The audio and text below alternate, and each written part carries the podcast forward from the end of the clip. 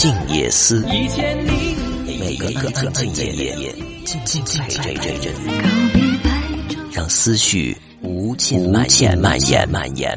本节目由达尔文诚意出品。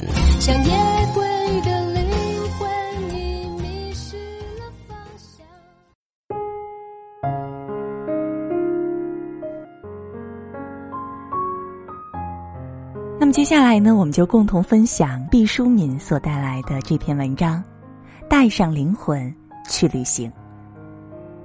人的知识永远是不完备的，他无法知道一个地区或是一个时代，是否就是空间和时间的全部。从这个意义上讲，我们每个人都是井底之蛙，所不同的只是栖息的这口井的直径大小而已。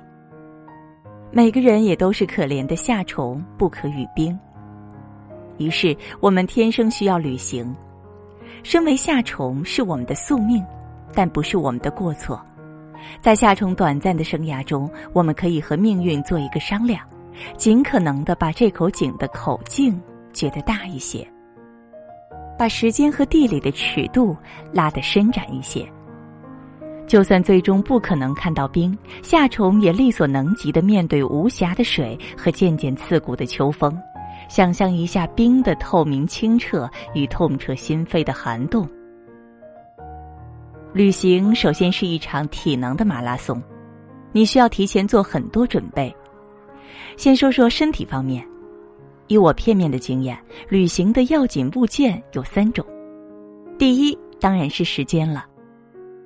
人们常常以为旅行最重要的前提是钱，于是就把攒钱当成旅行的先决条件。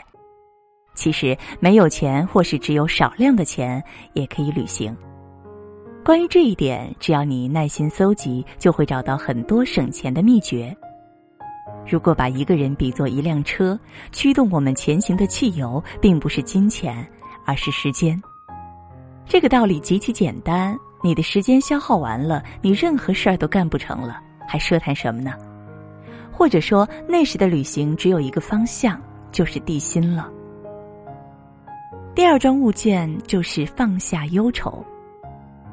忧愁是旅行的致命杀手，人无远虑，乃可出行。忧愁是有分量的，一两忧愁可以化作万朵秤砣，绊得你跌跌撞撞，鼻青脸肿。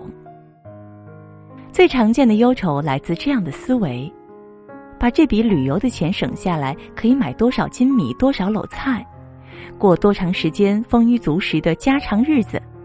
将满嘴口腹之欲的时间当做计量单位，是曾经有用，现在却不必坚守的习惯。很多中国人一遇到新奇又需要破费的事儿，马上把它折算成米面开销，用粮食做万变不离其宗的度量衡。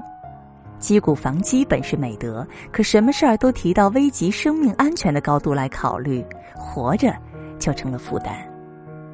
谁若一意孤行去旅行，就咒你将来基本的生存都要打折，食不果腹，衣不蔽体，流落街头。别怪我说的虚谎。如果你打算做一些比较破费的旅行，你一定会听到这一类的谆谆告诫。迅即把诸事折合成大米的计算公式，来自温饱没有满足的农耕时代遗留下来的精神创伤。如果你一定要把所有的钱都攒起来用于防患于未然，这是你的自由，别人无法干涉。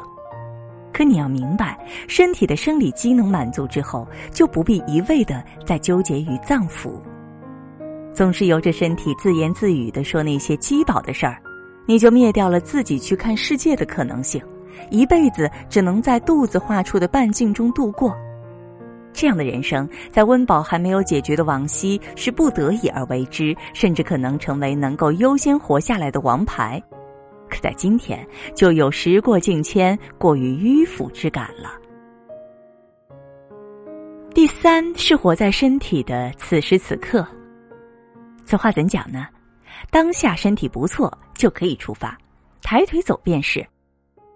不必终日琢磨以后心力衰竭的呕血和罹患癌症的剧痛，我琢磨着自己还有能力挣出些许以后治病的费用。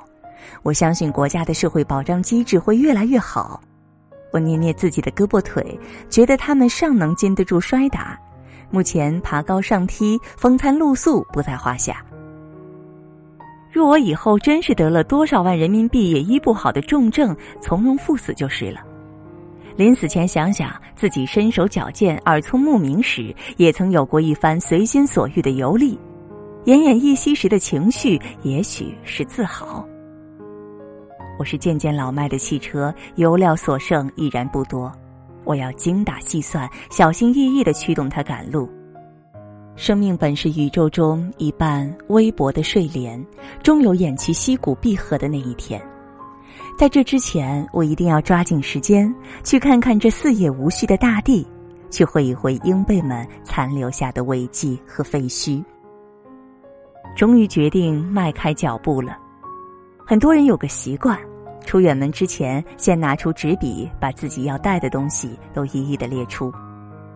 所有这些都十分必要，可有一样东西，无论你到哪里都不可须臾离开。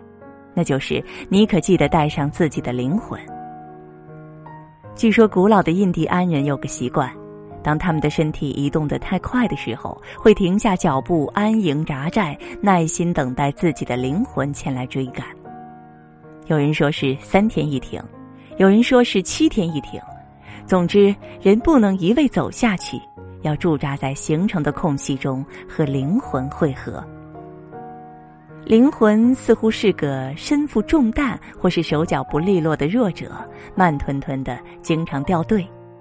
你走得快了，他就跟不上趟。